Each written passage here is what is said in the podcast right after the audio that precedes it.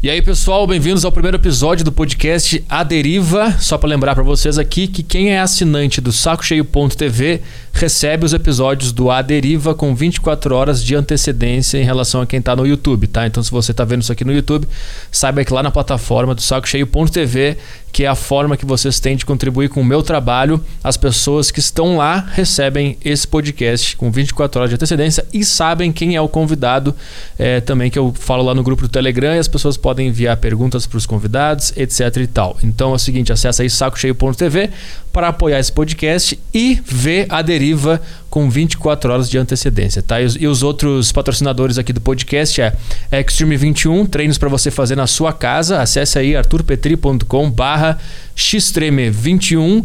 Siga a Tendency no Instagram, arroba use e na loja lá é tendency.store. O cupom de desconto é PETRI, 20% de desconto em todos os produtos da Tendency, tá? E por último, arturpetri.com/barra WhatsApp online para você aprender a falar inglês.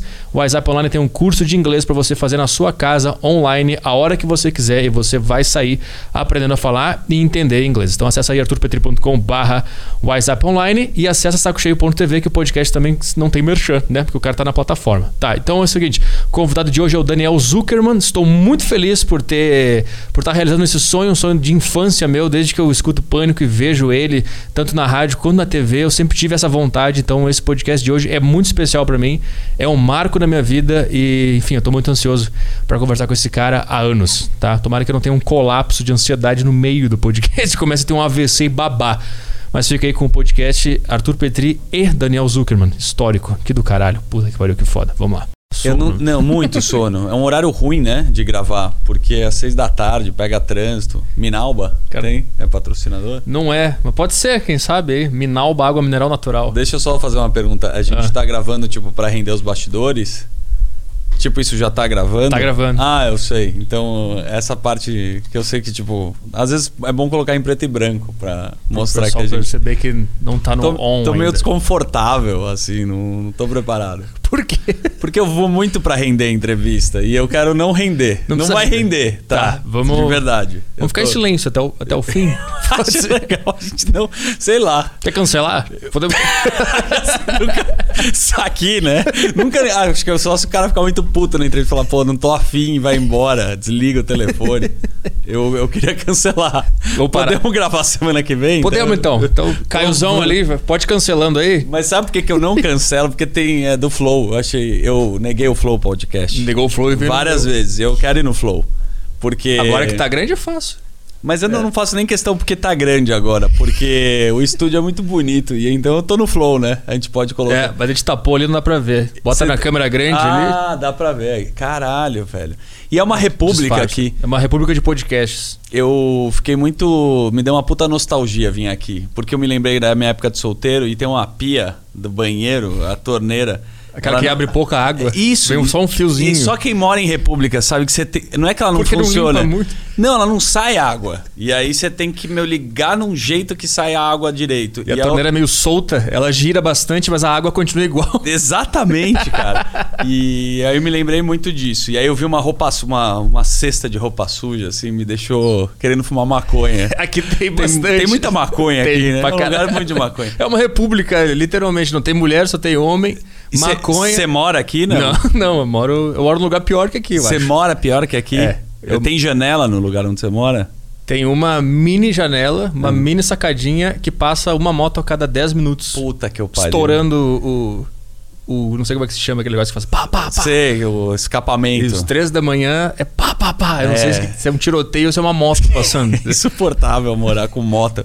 Ônibus que passa muito rápido. Quando eu me separei voltando nisso, eu, eu morei com um brother que me acolheu. Eu, um dia, na verdade, assim, meu relacionamento tava meio ruim, eu fui na casa dele. eu falei, nossa, legal aqui. Eu falei, muito para ser educado. Eu falei, um dia eu queria morar aqui.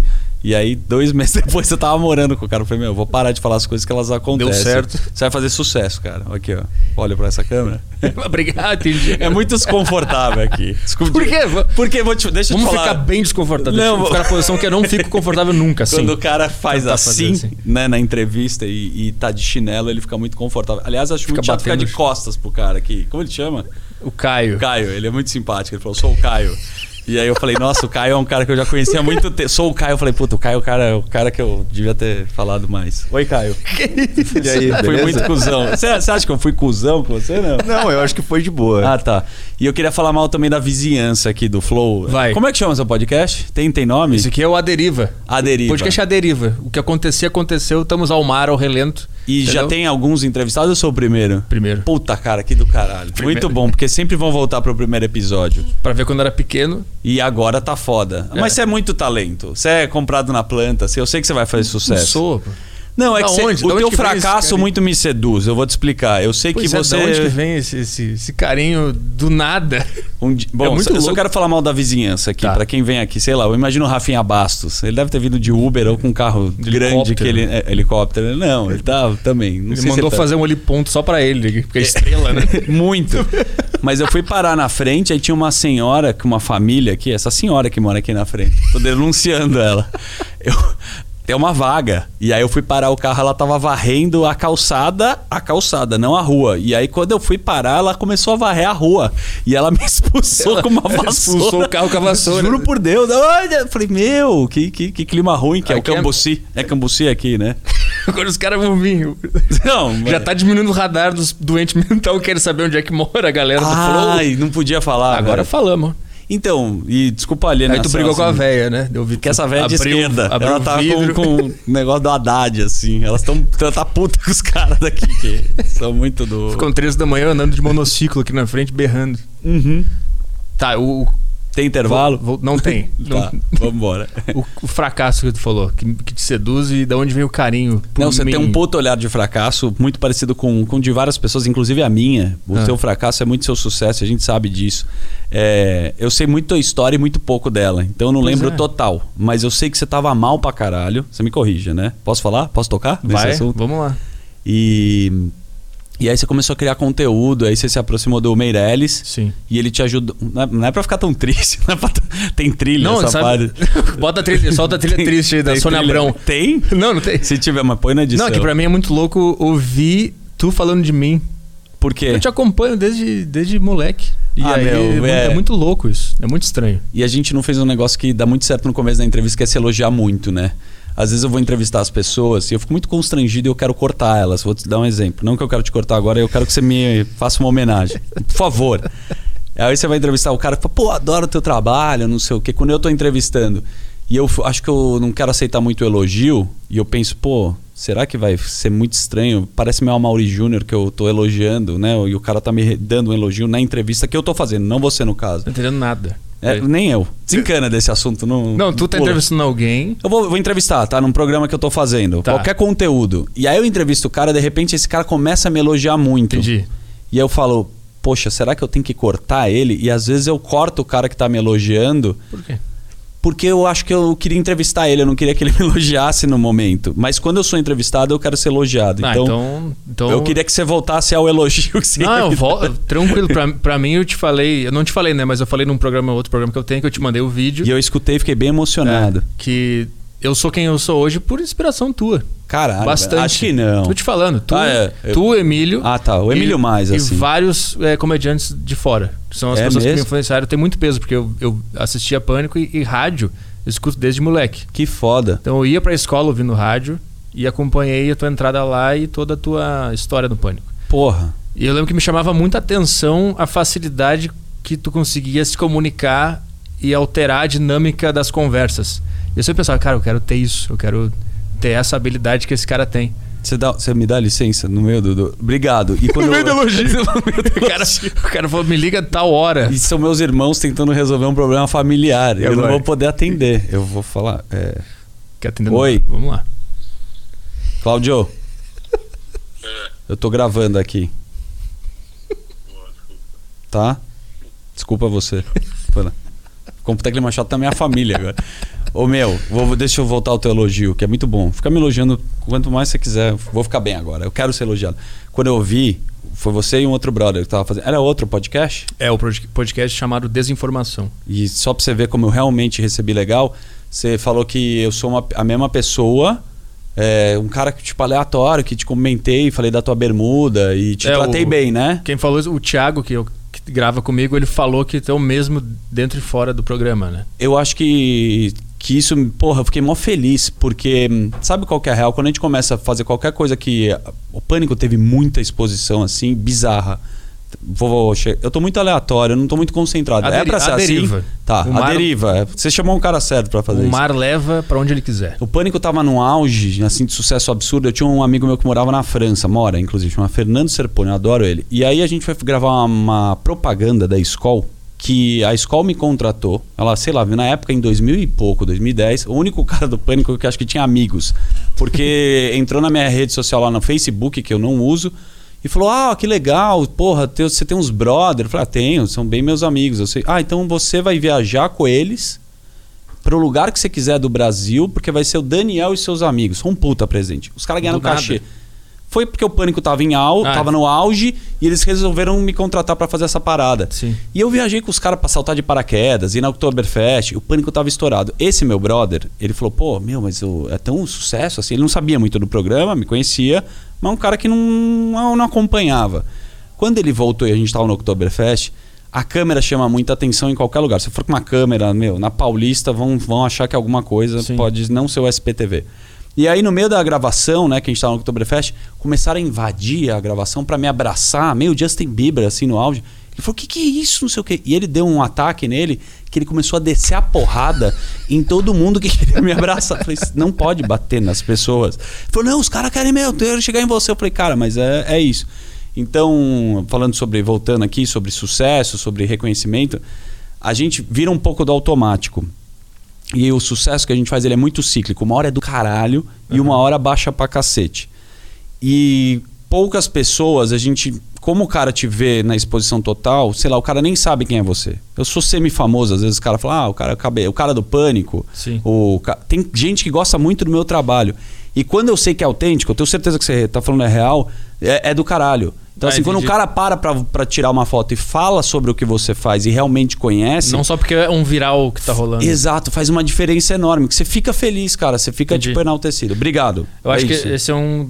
É sincero o que eu tô falando, assim, Sim. verdade. Sim, pô, pra mim isso que é, é- é muito louco. Pra, pra mim, eu vou acordar com 16 anos na minha cama depois de voltar da aula e eu tô sonhando com esse momento aqui. É muito Que foda. É muito louco. Que foda. E tomara que dê certo, né? Tomara que não seja um piloto. Eu gravo muito piloto. e sempre fracassa. não, meus pilotos, eles eram. Eles fazem muito sucesso internamente, mas eles não entram no ar, assim. Entendi. Eu tenho um último piloto, eu sou bom de piloto, assim. Bom, Silveira e Silveirinha foi um piloto, assim, eu, eu já falei. Piloto uma- eterno. eu gravei umas 54, porque o ano tem. Era pra calcular pra ter num ano, porque se fosse pro ar, tipo, não iam colocar no ar. E foi um sucesso pra Jovem Pan, para as pessoas que trabalhavam lá. Então ninguém viu no ar, porque não- eles queriam fazer como se fosse uma pegadinha, e eu fiquei gravando sem ir pro ar. Eu falava, nossa, todo mundo adorava, mas ninguém soube o que era, porque não entrou. Até hoje, não entrou Entendi. isso. Então, um outro piloto que eu gravei recente é. Ah, tava nessa mudança, ah, vamos fazer um conteúdo. Aí eu gravei um piloto na, na Jovem Pan que eu entrevistei um rabino, adoro entrevistar rabino, com o Minotauro do UFC. Mas é muito bom. Muito aleatório. É também. muito aleatório. E, e aí tem um chroma key, enquanto a pessoa vai contando a história, vai acontecendo o que, que a pessoa tá falando. Tá. Quem gravou achou o máximo. Mas eu fico pensando no Rabino, que eu falei, ó, vai pro ar. E ele tá esperando. Não Rabino foi. Yossi. Nunca foi. e eu, ele também não sabe se foi ou não, né? Tem Entendi. tanto conteúdo. Mas enfim. Tomara que não seja um piloto e tomara que dê certo. Não vai ser. Eu quero saber da onde que. que eu tava pensando antes de vir pra cá. Por que, que me interessa tanto a tua persona? Uhum. Porque me parece que tu entendeu algo da vida que mais do que o normal. Boa. Tu, tu entendeu como é que as coisas funcionam. E por que, que eu digo isso? Porque tu é um cara que gosta muito do caos, do aleatório, do uhum. rabino com o minotauro, um chroma key. Adoro, adoro. E quando tu fazia o impostor, eu ficava vendo, eu ficava, esse cara ele entendeu que a vida é meio que uma fraude. Interessante. É, são, são, a gente, é tudo baseado na fé que a gente vive. Aham. A gente acredita que aquele cara é um segurança. Aham. E tu brincou em cima disso. Tá. entende o que eu tô dizendo? Eu entendo. É be- bem complexo, mas eu vou tentar destrinchar. O quadro, eu não tinha tanto essa percepção. Ele foi mais no orgânico, que eu acho que a despretensão ela é muito importante. Sim. Então eu já fazia isso como essência. Eu já era um cara entre os meus amigos que eu tinha essa característica. Inclusive uma obrigação que era um saco às vezes, porque qualquer festa eu conseguia entrar e eu tinha a obrigação de fazer isso. Ah, não, não, não. O Zuckerman vai resolver. Então eu ia para o interior, eu desenrolava com segurança, arrumava meu, uma, um camarote, uma bebida, uma garrafa de uísque. Tipo, na época, E- da, na época da galera. da galera. Tu- Eu sim trabalhei em televisão. Eu entendi. sempre fui o cara que ajudei a galera a entrar em balada. Entendi. Eu fazia isso. E aí virou meio que uma obrigação minha fazer isso. No quadro Impostor era uma coisa orgânica, despretensiosa. Eu já fazia isso e eu não tinha a sacada de analisar, ah, ah, fazer essa crítica como você colocou bem. Aham. Na verdade, é mais da minha percepção de vida, de trabalhar muito tempo em bastidores, e eu adoro ele, e saber que, puta, como é que funciona isso daqui? A parte comportamental. E eu gosto muito de analisar a parte comportamental das pessoas pela minha criação, meus pais psicólogos e o caramba.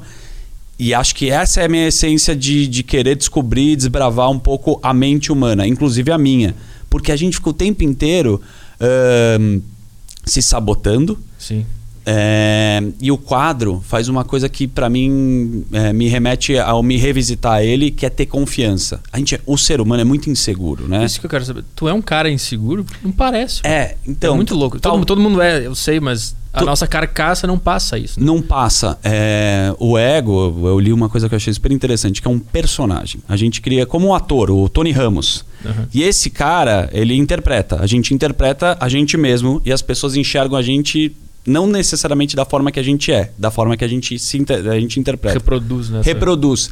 É, eu tenho um- um- várias é, inseguranças assim, mas eu não sei se foi uma coisa meio pessoal de eu criar um entusiasmo falso às vezes, que ele não existe, porque eu tenho paura em me jogar, em ver coisas pra baixo, ou de relações mais próximas de amigos que O que é paura? de- paura é medo Ah, entendi. de ter depressão. Então, assim, eu exercito esse sentimento, Ah. eu deixo ele visitar, mas eu não permito que ele fique muito tempo constante na minha cabeça. Em- Não sei se você compreende o que eu tô falando. Eu- porque eu tento fazer isso, mas acho que eu não consigo. Porque às vezes bate muito forte e é bem complicado. Se for um processo químico, você nunca vai ter o controle disso, Sim. né? Se for uma coisa que falta no seu cérebro e você precisa tomar algum medicamento, é muito Sim. difícil você falar, ah, hoje eu vou acordar super feliz. Eu acho que eu não preciso dessa medicação, por isso que eu consigo ter essa habilidade de passar essa segurança, mas eu tenho inúmeras inseguranças, várias. É... Porra, eu fico pensando muito, muito em agradar os outros. E essa é a minha maior insegurança. Não falar não. Não ter aceito esse podcast, inclusive. Por isso que tu pegou Não, uma hora de trânsito. Peguei uma hora de cá. trânsito, mas é, eu, eu tenho um compromisso assim, meu, com você, por você gostar do meu trabalho, me ajudar pra cacete. Não, porra, você é, publica um podcast que você não ganha porra nenhuma, né? Do tio rico que eu faço. E, e eu acho você talentoso. Então, essa culpa me faz eu nunca falar não. Acho que esse exemplo foi meio merda, mas Não, entendi o que tu quis. Várias vezes eu não imponho, eu não coloco pra fora um não onde eu gostaria de falar. E de tempos pra cá, eu exercito mais não tá, é uma frase bem óbvia, pastelão, mas tá na minha cabeça assim: você só se coloca onde você quer estar. E muitas vezes você se coloca em lugares onde você não precisa. Pode ser uma reunião, pode ser encontrar uma pessoa que você quer agradar, ou fazer um social, ou tá com os caras aqui porque você precisa fazer esse programa e você precisa ir numa quarta-feira, mas você tá mal e você precisa ir. E eu comecei a falar, cara, talvez essa é a pega. Eu me colocar nos lugares onde eu tô muito afim. Isso me deixou melhor. Antes tu, tu se via em lugares, puta, eu não queria estar nesse lugar aqui. Muito, muito. E baseado nesse. Nessa... Na pré-estreia do filme As Panteras, sabe? Porque acho que precisa sair um fuxico na época. Não sei. Entendi. Entendeu? Entendi. Precisa estar no ambiente social, precisa conhecer o dono. Não, cara. Acho que. é, Mas era uma pressão que tu se colocava, tipo, eu preciso disso pra minha vida, pra eu ter mais trabalho, ou era tipo assim, ah, não quero eu não quero dizer não pro cara pra não gerar um conflito, ele achar que eu sou um cuzão. Os dois. Os dois. E esse segundo, de não desagradar as pessoas, eu numa briga, se eu tiver certo, na, na ética, assim, no tribunal ético, eu vou ter a tendência em querer pedir desculpa porque eu não quero que ninguém fique puto comigo. E essa é a minha maior insegurança, é deixar as pessoas chateadas, mesmo quando elas Caralho. têm razão. E é uma merda ser assim, não é positivo. Pra mim é igual, porque pra eu te convidar pra cá, eu fiquei uma- uns 30 minutos na frente do celular pensando, será que eu E- mando? E é muito bom, e eu te aliviando em relação a isso, que bom que você fez isso, eu tô aqui, porque, cara, é, eu. Foda-se o conteúdo, eu, eu vou com a tua cara. E Que eu tenho um. loucura. ba- Aí vai entrar. po- Podemos, podemos viajar pra Claro. caramba? É, desde pequeno, além da minha religião, tem um negócio energético muito forte em relação a pessoas e lugares. E aí, recente, eu descobri, descobri que isso chama antroposofia. Ah. Que tem um, tem um estudo. Puta, é muita viagem, né? Tem pessoas especializadas que, tipo, trabalham os chakras, a energia. Vai viajar agora. E hum, tem pessoas que eu gosto da pessoa, mas ela me pesa aqui pra caralho no trapézio. Tá desagradável. Entendi. E, e aí eu fico pensando assim, eu não quero mais estar com, né, nesse lance assim, tipo, ah, essa pessoa mesmo, puta, não quero mais estar tá nessa. Mas você é um cara que, a- além do que eu acho que você é bom mesmo, tem um potencial absurdo, eu acho que você é um cara legal pra caralho. Eu acho que você não é zero cuzão, Que entendeu? loucura. Meio que, mas meio que do nada, né? É só um, Meu um feeling. sentimento é esse em Sim. relação a você. Eu acho que isso é isso. Caralho, que loucura. Eu realmente acredito. Eu falei pra minha mina, eu falei, cara, eu vou gravar com um cara que eu acho legal pra caralho. Eu quero ir lá, eu acho o cara legal. E a gente se viu poucas vezes na vida. Nas Mas eu te escutei algumas coisas, eu vi um pouco do podcast que você estava fazendo. Esse último eu, eu vi o jeito. E eu adoro o teu humor, porque você é meio forte e faz sobe escada. Só que tem uma piada muito engraçada em você ter um físico bonito, entendeu? Você é gostoso, sabe? E, e eu sei que tem uma piada, que você pode estar com um físico legal, mas você consegue achar uma piada que você tá cuidando do teu corpo, mas tem uma piada, tem um- alguma coisa assim que poucos percebem, sacou? Entendi. Mas aí acho que o que me atrai é a tua ironia. E eu Aham. adoro esse tipo de humor, que ele não é compreendido, não porque não é, não é melhor, mas tem pessoas que não conseguem destrinchar isso. É. E desde moleque eu tenho, acho que parecido, por isso que eu me identifico com você, de fazer coisas internas, onde poucas pessoas estão percebendo aquilo, É. mas quem me conhece sabe que eu tô sacaneando junto com, com, com a situação. Eu estava no, no colégio e as- essas coisas aleatórias. Chegava uma professora de física e falava: pô, você vai na sexta-feira, eu vou tocar saxofone. Tipo, no meio da aula, falava assim: ah, você toca sax? Falei: ah, de sexta-feira tem uma banda de jazz. Vai. E era só pra minha galera. Não tem a menor graça. Fala, concorda? Aham, que qual é a graça de alguém inventar que toca saxofone? Sim. Mas três caras achavam muito engraçado. Eu e o resumo- resto da classe inteira falava, Ca- nem entendia o que eu tava fazendo. Caralho, é o resumo da minha carreira. É isso. É isso, É um, é um nicho. Tipo, eu tô fazendo show no Bexiga Comedy todo domingo. Então, o meu, como meu público é bem pequeno, esgotou dois domingos, duas sessões, e o próximo domingo já não tem mais ingresso. já tá sobrando todos. Esse é esgotou o meu público. Mas então você deve fazer sempre, tipo, criar meio que, meu, é, uma igreja pra esse público, né? Tipo, eles são fiéis. São. Uma É. confraria. Você É. tinha que fumar charuto. É meio que é uma. Ser colecionador de alguma coisa, É. assim, sabe? Clube do Corcel. Isso. E comprar bancos de couro do Pedrinho Bancos, que faz motos maravilhosas. Pedrinho Bancos. Tem um cara que chama Pedrinho Bancos, ele faz bancos muito legais. Muito bom botar o nome do cara e o produto do lado. Tipo, Isso eu amo. Maria Pastéis. é muito bom. Marlene Marketing, que trabalha só com. Isso. Tipo, teve criatividade. Meu nome é desse, o produto que eu faço é aquele, vai isso aí, mas. Mas é bom. É bom. E eu nem sei, eu nem tenho moto, mas eu só sigo o cara porque ele chama Pedrinho Bancos. E eu nunca andei de moto assim mesmo. Eu não tenho Harley, só o seu nome, meu. Mushiba. Tem, tem uns. Você sabe qual é? Não faço ideia. Eu falei Mushiba, os cara de moto vão me matar, mas não é, não é Shibuya, é um negócio. Felipe Tito, tem uns caras. Felipe Tito. Felipe Tito tem muita moto, não tem? Ele tem cara de que queria andar de moto. Mas então, Felipe Tito. o cara é um puta talento em fazer um banco assim. Sério, Pedrinho Bancos. É, é, Sigam ele no Instagram. Sigam. Instagram. Muito. Você vai ver. Cara, eu vou te mostrar. Você vai, ah, o cara quer fazer piadinha babaca. Não é. Pedrinho Bancos. É bom pra caralho. Maravilhoso. Pedrinho Eu- Bancos. é, eu tu segue louco. ele, tem quantos seguidores? Não, ele é. Porra, o cara é referência em banco no Brasil. É, De moto, especificamente. Cara, eu tô logado no Instagram da minha mina e não por minha culpa porque ela perdeu o celular. Então, se você quiser ver o inbox dela e descobrir alguma coisa, chega o seu momento, porque eu não posso ver. Calma aí, Pedrinho Banco. Tá, mas é baseado na confiança, assim. Eu- E aí você me fala se ela fez alguma merda. Mas é é baseado na confiança. Pedrinho Underline Bancos. Tem 44. Ó o banco do cara, velho. É foda. 40 e... 44 Não é foda, ele, fa- ele faz banco só de moto foda. É que eu não sei avaliar a qualidade de um banco, pra te falar a verdade. Eu ia... Mas não dá pra ver que é foda, você sabe. Tipo, É, eu acredito. uma cadeira ruim, aquela cadeira do Jô. Eu queria muito ter aquela. Sabe qual é a cadeira do Jô? Ele Puta cadeira. Depois você repara. A cadeira do Jô, ninguém reparou nisso na vida. É uma puta e custa caro. É uma cadeira que faz assim. ele se joga. Ah, ele é é pesado. resistente ao Jô, a cadeira. Se bem que acho que já, ele já caiu. Ele caiu uma vez por causa da, da rodinha. Vai ter vídeos assim pra ilustrar ou vai ser só no papo? Vai ser só no papo. Ah, Isso tá. aqui é, eu odeio Que coloca? vídeo. Ah, eu, não gosta. eu não gosto de vídeo. Mas vai ter vídeo. Tipo, eu não gosto de que as pessoas estão nos vendo. Ah, eu tá. gosto de áudio, porque eu cresci ouvindo rádio. E por que tem tanta câmera? Porque a gente tem que se render Ah. à modernidade, infelizmente, né? Sabe como é que é? A gente tem que se adaptar ao que os jovens hoje querem. Você sabe qual é a impressão? Que uma hora você vai falar assim, tá, aquecemos, vamos começar a gravar. Você acha que vai funcionar? Esse projeto não funciona. E eu tenho que te falar a verdade. Só, só funciona assim comigo e com dois caras, que eu te entendo. Você vai chamar um cara eu aqui? se eu chamar um advogado. Não, o cara Não não, vai é dar. isso. Não, Qualquer- mas- mas assim- Fala um cara que você vai próximo que você vai entrevistar. Ah, Maurício Meirelles. Ah, mas tá muito óbvio o Tá- seu tá- tá negócio. na família. Joga ele pro final. Vou chamar os caras do. Não, vou chamar só quem eu sei que vai bater Ah, papo. tá Não vou bom. chamar o. Tá, o Meirelles, o Meirelles rende nesse papo. Sim, eu vou ter que marcar de manhã pra gente conseguir fazer o programa O inteiro. Meirelles rende É. muito, tá. Mas tá. a ideia é- Tá, o projeto vale. Eu não, vou- não vou chamar. Episódio, quantas, quantas temporadas, assim? Não, é, o- é uma até ninguém mais vê. Fazer uma reunião desse projeto. Quer fazer um. Como é que se um- paga um teu job. projeto? Não, sério, que as pessoas querem saber sobre isso aqui. É? Economia. O que, que você É tá? mesmo? Taxa Selic, sei lá. Então, de acordo com a economia nacional, depois, Não. depois que o Paulo Guedes acionou aquela cláusula no contrato lá da, do, do Bradesco. aí- A gente pode falar sobre qualquer assunto sim. mesmo. Não, Tá. Qual é o lance? O, o lance é o seguinte. Didi Wagner. Que Não sei quem é. não sabe, MTV. Ah, MTV? É. Lembro. Tá no Multishow. Será que ela tá no Multishow? Não sei, a Sara. Sara. porra, a Sara tem um umbigo muito bonito. Eu era apaixonado na Sara. quando Sério, era eu criança. também, cara. Na Sa a Sara, pô, A Sara é muito pra, boa. Pra mim, a Sara era a melhor de todas. É, ficava Essa muito- geração era muito melhor que a nossa, né? A a gente, inclusive, como os caras assim? apresentando, os DJs, eles eram muito bons apresentadores. Leem o TP com muita naturalidade. Isso é uma música.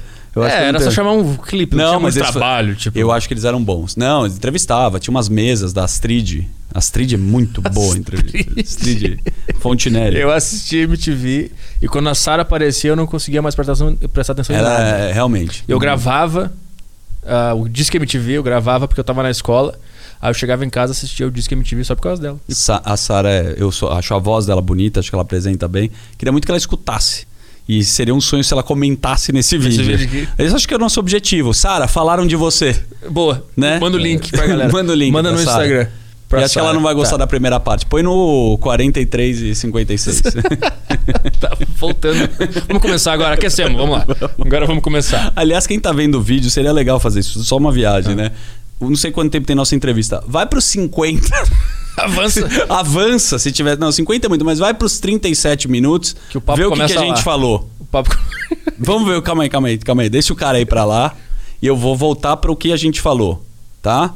Quando der 40, você avisa pra gente. Tá a gente bom? dá um oi pros caras que avançaram. Abacate. A gente falou abacate nos 40. Agora, não é isso? Então, quando Ah, então quando chegar nos 40 a gente fala sobre abacate. tá. Sobre abacate. Tá, beleza. Tá? Beleza, eu aviso aqui. Tá. Pedrinho Abacate, E- tá. tá. Não, eu tenho tudo pra, Eu tenho muita coisa pra falar sobre abacate. Tá, Tá? Eu, eu também, mas segura pra lá que Tá. esse assunto o pessoal tá esperando aí. Então vamos fazer um cliffhanger. Aguardem. Aguardem o abacate. Eu tô perdidaço agora.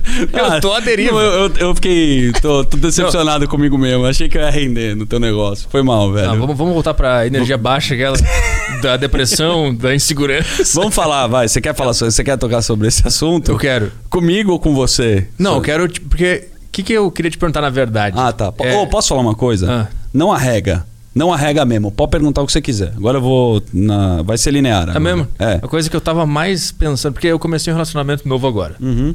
E tá ótimo. Tá muito bom. Eu tô pensando, é, essa é a mulher da minha vida. Uhum. Tu já passou por um divórcio. Perfeito. Eu quero saber que dica que tu dá pra um cara que tá na minha situação agora. Ou não- eu não sei, porque me parece que é- que é uma coisa muito dolorosa de se Muito. passar. O quê? Separação? É, e, e eu não consigo nem. Eu, sinto dor só de imaginar esse, esse tipo de coisa. Ah, você não quer perder essa. mi- é, eu, não quero, eu não quero perder e. e- porque é que às vezes tu deve chegar num momento da vida e tu pensa, como é que eu cheguei aqui? Tá, eu vou te ajudar. E aí tu. Não sei, tu deve estar perdidaço. E alguém que tá no relacionamento agora, como é que faz pra não estragar? O que, que acontece pra chegar nesse ponto? Qual é o lance de relacionamentos humanos, homem e mulher, que eu acho muito estranho? A convivência satura todos os tipos de relações. Ah, Se a gente morar junto e a gente se gosta hoje, nas, nos próximos três dias eu posso ficar puto com você. Aham. Então eu acho que a distância, ela, ela é muito importante. Tipo, manter a sua, as coisas que você. Vou falar uma coisa muito bonita agora, que um rabino que me falou. Tem uma festa judaica que chama Lag Baomer, que é a festa do fogo, né? Tem uma fogueira, mas eu não vou entrar na festa. E ele fala que se você pegar um taco, um pedaço de pau com fogo, o fogo ele vai para cima. Se você jogar o pedaço para baixo, o fogo continua para cima. Essa é a sua essência. Bonito isso. Você nunca pode mudar. Então, mesmo que você goste pra cacete de uma pessoa, porque quando a gente começa um relacionamento, a gente é a versão mais legal da gente mesmo, correto? A gente, meu, puta, dança. Tá tentando conquistar. Conquistar. Você é, um, você é muito agradável, educado, engraçado, Aham. bem-humorado. Só que isso daí faz parte, beleza, da conquista. Acho que isso não tem nem como controlar, porque bate uma química. Mas ao longo do tempo, se você parar de fazer as paradas que você gosta pra caramba, sei lá, gravar esse podcast, ficar de bermuda e subir escada, ou ligar pra um brother às 4 horas da manhã e jogar videogame, é óbvio que você tem que jogar um pouco e entender a pessoa, mas quando você para de fazer as paradas que são suas pra agradar outra pessoa com essa falsa situação, fudeu. E eu acho que a gente se apaixona por a gente mesmo. Explico. Quando você fala, cara, a minha mina é legal pra cacete, ela parece comigo, ela gosta de jogar FIFA e ela adora karaokê. Entendi. Você gosta disso e naquele momento pode ser que ela tá querendo te agradar pra chegar nesse momento. Então não cria essa falsa imagem. Primeiro, não perder sua essência, que é muito importante. E nas relações a gente vai deixando a gente ser a gente mesmo e vai virando uma pessoa triste, vegetal, com o olhar para um distante Entendi. e não volta. Mas no teu caso da tua pergunta, eu acho que não é essa a, a- o que você quis perguntar. Ah. Você gosta tanto da tua mina, que você tá tão apaixonado, que eu não acho que você quer que estrague. Eu acho que você tem medo de tomar um pé na bunda, cara. E isso é incontrolável. E Ah, eu sim. acho que essa mina pode te dar um pé na bunda. Por quê? Pela, porque você tá vulnerável pra cacete. E eu acho que ela não gosta tanto de você. Vendo você com o braço cruzado. Eu, eu, eu, eu acho que. O cara fica lendo. O cara vai, né? Fazer pelo Zoom a próxima. Não, cara, eu, é, eu não sei. Não conheço ela. Não, mas mas eu não. Quanto tempo você tá com ela? Seis meses. Ah, três meses é o auge, né, da relação, todo mundo carnal, e seis meses dá aquela estabilizada. Não, mas você, é- você já teve um namoro que você acabou? Vários. Ah, vários. Sim. Pelo seu comportamento, né?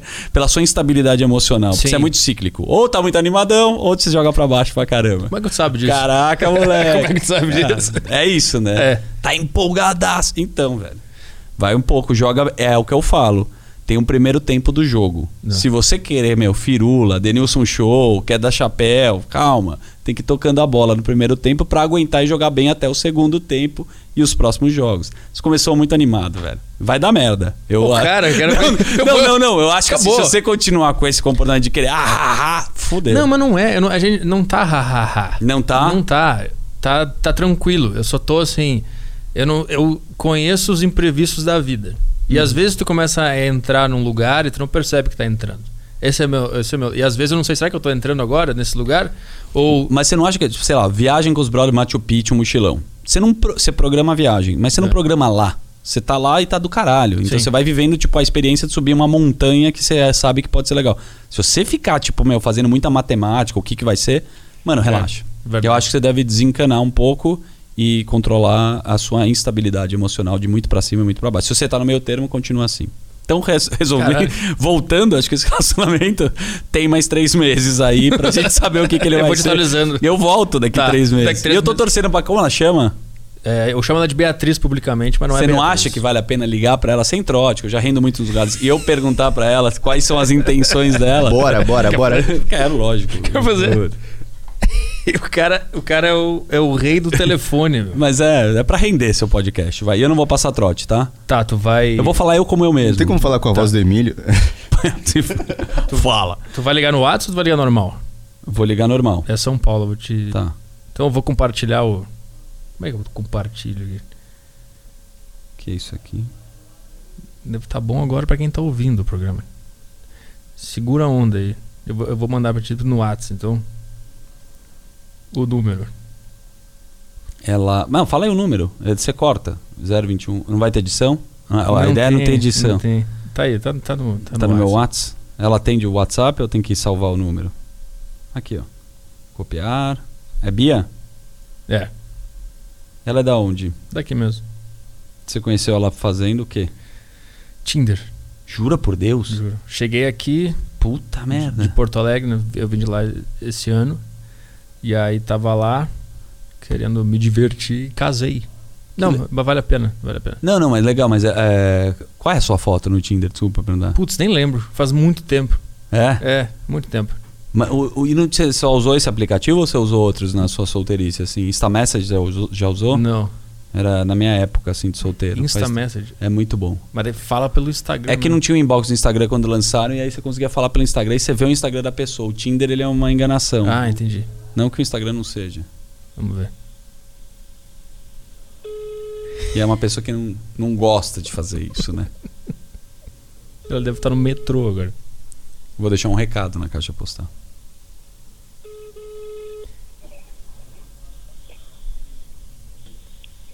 Bia. Oi. Oi, tá no metrô?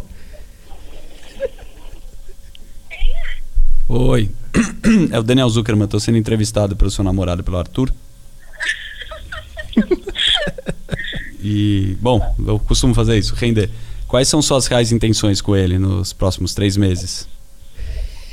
Pegar o dinheiro dele. É. Nossa, velho. Obrigado, sabia. Muito obrigado. Falei, né? Pegar teu dinheiro e vai Isso aí foi sem combinar, né, cara? Beleza. Bom, Beleza. então acho que tem chance, né? Porque talvez você não esteja com tanto dinheiro, então vai demorar pra ela pegar Vai demorar dinheiro. uns 15 Cara, anos. bom, vai durar o relacionamento. Vai durar, a gente vai casar e quando tudo der certo que ela vai. Normalmente é assim que funciona, né? É. Depois que o cara bomba, ela vai embora. É, Não vamos citar exemplos, né? Que você queria me falar aqui no. Aquilo que eu falei, aquele ali. A gente não pode falar coisa que vai dar merda. Eu não consigo nem dar um exemplo que pode dar merda. Não. Tem alguém que, tipo, era casado, muito rico do que você queria falar? Acho que todos. Todos, Não né? sei, eu falei uma coisa genérica mesmo. Tá bom. Tá. Não era nada do. Bom, agora que arruinamos. Thierry Figueira. Não sei quem é. É muita referência da elite paulistana que eu não conheço. Não, Thierry, porra, põe Thierry Figueira. Mas eu nem sei se ele teve esse problema. É um bom ator, né? De, sei lá, enfim. Tá bem. Thierry. Agora que arruinou meu relacionamento, vamos lá. O que, que a gente tava falando? De depressão? Sobre relacionamento, Ah, por que que dá certo? Você tem é, essa, essa pergunta que você falava, meu, quanto tempo, como faz? Mas o, Desagradável. a é chato, né? O pessoal aqui na casa deles usa. A não, mas casa- é a casa deles, que o cara mora aqui. Ele mora? É. Os, os flows? Não, só um flow. Qual? Um flower. O que tava aqui, o Serginho. Hum. Ele mora aí. Entendeu? Tá. Tá. o, o lance é. Tu falou que a, a gente se apaixona pela pessoa, mas pelo que a gente é. A gente idealiza, a gente projeta os nossos Tá. sentimentos em alguém. Tanto que, quando você hum, conhece um ídolo, você pode se decepcionar se você tiver a convivência. Inclusive, você falou que você gosta de mim. Sim. O filho do Cortella, é, nada a ver eu falar sobre isso, mas é verdade. Ele falou: Ah, meu, não, eu falei, teu pai é foda, né? Eu falei, ah, meu pai, né? Eu parei pra pensar, ele falou, ah, meu, meu, é meu pai. Então ele não. Na convivência, imagina, o Cortella, tipo. Cortella de manhã, ele não é tão legal assim, tão filho, passa manteiga, Cortella, né? sabe? Tem mortandela, não sei, você, pagou a bola, eu não na sei se ontem. de Berma, Entendi, não é, entendi. não é o Cortella, não é o Cortella, entendeu o que eu quero dizer na Entendi. convivência? Mas sobre a, a conquista em si. Quando a gente finge que a gente é alguém e quando a gente conquista aquela pessoa, a gente passa a ser gente de verdade. É Acho que sim. É isso? Óbvio, aí você se decepciona. No come... Não é? Mas não tem, tem, tem solução isso? Eu acho que é do, do, do ser humano. A conquista, ela faz você ser uma pessoa, como eu coloquei, que é muito melhor do que é você mesmo. E a tendência é você baixar a guarda. Inclusive em tudo que você faz. No trabalho, você tá mó animado no começo, aí vira uma coisa mecânica, você fala, ah, você vai ver. No, te- no quinto episódio, você vai estar com esse sentimento. Agora você tá empolgado, eu não quero te desanimar. Então a, a- a vida não tem escapatória. Esse, Não- esse é Do que? Do sofrimento? é, é de tudo, de tudo ficar Não chato, tem. monótono e. Não tem, mas acho que esse que é o barato, porque se fosse só um dial, se a gente só ouvisse uma frequência só da alegria, seria uma bosta. Aliás, acho que é a função do fracasso e da derrota. Uhum. É você valorizar quando tá muito legal. Eu amo, o, voltando para esse assunto, momentos tristes de depressão ou de fraqueza, ou fracassos, são incríveis na minha vida. Porque é uma hora que eu, eu, eu, eu, já senti várias vezes meu fracasso. Você fala, puta, tá muito ruim, cara, que merda Que tipo de situação, por exemplo? sei lá, de, de profissionalmente ou pessoalmente. Cara, eu tava casado com um filho, projetei uma vida, depois o programa. Você vai criando expectativas, né? Que elas não aconteceram. E aí, nesses momentos de incerteza, ou que eu não achei que tava tão legal, tinha um sentimento escondido de falar: puta, meu, que tesão que tá dando errado, porque pior que eu tô, não vai ficar. Uma hora vai melhorar. É o que eu te aconselho. O sentimento ruim é pra você aprender alguma coisa, né? Tipo, Sim. essa parada é isso, não é? Sim, eu, eu só estou aqui hoje por causa disso. Eu passei por muitos, muitos é, momentos escuros dentro de mim mesmo, né? E só quis me movimentar porque eu queria tirar aquilo de dentro de mim. Como melhora? Como você melhorou desse sentimento? Não melhorei. Você tá mal? Eu tô, em algum nível eu tô sempre mal. Mas isso, é, você tem algum acompanhamento, uma terapia? Tenho. Toma remédio? Tá, Terapia. ah, tá, tá. Você tem uma oscilação, né? Beleza. Mas num momento bem merda, assim, bem merda. Como é que melhorou? Cara, eu passei a minha adolescência e ali aquele período de faculdade, de tentar encontrar emprego, essa, essa, essa, esse pedaço da vida muito deprimido, acordando tarde. Tipo, os trabalhos que eu tinha era, era- eu não conseguia chegar na hora, era, é uma, era uma era uma carga, uma coisa muito estranha. Mas eu sei que porque eu ficava Tô pensando muito interessado, de verdade. porque eu ficava pensando, não é, não é essa vida que eu quero. Eu quero eu quero isso aqui que eu tô fazendo agora, entendeu? Eu quero estar lá em São Paulo, eu quero fazer comédia, eu quero trabalhar com rádio. E eu tava em lugares que eu não queria estar. Eu também não via a perspectiva de que isso pudesse acontecer em algum momento. Então eu pensei, eu pensava, a minha vida vai ser isso aqui para sempre. Uhum. E essa sensação por muito tempo me acompanhou e eu ficava eh, desesperado, de, de muito mal mesmo. Mas eu acho que é quando bate um bagulho assim, tipo de, de processo, né? Quando você imagina que você queria ter um estúdio e gravar um podcast ou fazer um stand-up. O pensar, né? Sim. Esse pensar que te tirou desse lugar, correto? Que, É. que você projetar esses sentimentos. Que várias vezes, dentro do pensar, não, você não atingiu isso e você voltou a ficar triste pra caralho. Tipo, ah, puta, eu quero vir pra São Paulo. Pode ser que quarta não tinha passagem ou ninguém te chamou e você continuou nesse estado. Mas quando você se provoca a querer fazer alguma coisa, que, que eu acho foda, assim, não é o que você atinge, sacou? Não é quando você realiza. É quando você pensa em fazer para realizar. O processo é muito legal, velho. E acho que isso que te tira de coisas ruins também. Que é, porra, velho, eu tô afim de fazer um podcast, então eu vou ligar pra um cara que tem um microfone. E esse pensar desse processo te ajuda a, a, a sair da merda que você tá. Em várias coisas, não sei se você conseguiu acompanhar no que É eu. meio Napoleão Hill. Meio Napoleão Hill, meio o, o caminho é mais importante do que o ponto de chegada. Esse eu não conheço. Mas É. basicamente eles falam, né, que tudo começa de uma ideia e a partir daí o teu cérebro vai achando saídas para aquela ideia Isso. ser aplicada na prática. né? Isso. E ele, eu, o Napoleão Hill foi buscar isso no, no fracasso das pessoas e no sucesso dela também, né? Sim. Tipo, esse código de riqueza, ele foi entrevistar a galera para entender qual que é o processo para acontecer. E no processo acontecem vários, vários, vários momentos que não dão certo. Mas eu acho que tá na, na sacada de projetar o que, que eu quero fazer. Isso Sim. eu acho mágico, velho, da vida. Acho muito foda. Você ligar e ter uma ideia e discutir com um brother e tá muito empolgado com aquilo. Foda-se se vai dar certo. E se inclusive der certo, pode ser que não é tão mágico quanto você projetar, imaginar e ver aquilo. Cara, é, é- é colorido pra caralho isso. Então, como você tá me contando que quando você tava mal, eu acho que o que te tira das coisas ruins é você se provocar, que é o que eu te falei, Uhum. esse falso entusiasmo, essa falsa confiança. Eu já falei isso uma vez que eu vi do, do- uma entrevista do Steve Martin que ele falou: Ah, meu, você é muito confiante. O, o Seinfeld falou pra ele lá naquele carro, lá naquela entrevista que ele do, faz. do café que ele... É, é. Ele falou: Não sou confiante. Ah, no palco você é muito confiante. Ele falou: Não, cara. Eu finjo confiança Aham. e quando eu tô lá porque eu tô morrendo de medo e quando eu finjo essa confiança as pessoas confiam em mim e aí eu consigo fazer. Aí a confiança aparece. Então, tá no, nessa parada, tudo meio maluco, mas quem Caralho. pegou, pegou. Quem não pegou, Mas, então tu, tu, tu acha que o- a, a cabeça humana ela, ela sempre tende pro negativo? E a gente tem que vir com uma força contrária consciente. Eu acho, pra parar. óbvio. ó, tem estudos que falam que você tem 70 mil pensamentos e esses 70 mil são negativos. E você que tem que. Por isso que o cara fala pra se zerar. Por isso que fala que in- inventaram meditação. Porque a gente fica jogando pro futuro, pro passado, bem óbvio, você já ouviu 20 vezes. Mas a, a parada é você criar dentro do teu cérebro o silêncio pra ele não te perturbar. Porque ele vai vir alguma coisa pra te noiar. O pensamento, ele vem pra te noiar. E aí quando você olha pra tampa, você fala, mano, caralho, eu preciso pagar o boleto. A minha mina me deixou. E você fala, mano, tampa. Tampa azul. Hum, ela é azul a tampa. Eu vou ficar olhando pra tampa. Foda-se, tampa.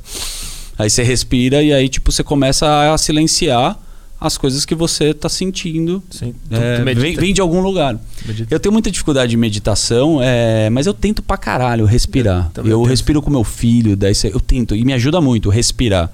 Mas eu fracasso na meditação. E acho que tem, tem um livro do cara que chama Dan Harris que eu, que eu gosto muito, que é O Último é Meditação para Céticos e Ansiosos. E, cara, tem várias técnicas de meditar. Sabe uma parada que é meditar, que eu não sabia, que é correr. Correr sem, sem você, tipo, mano, correr. Então, tu falou que eu tenho o corpo da, da academia e tal, pra mim é isso. Se eu não fosse lá na academia, eu ia enlouquecer. E te produz alguma coisa boa. É, como consequência, assim, não é o objetivo em si.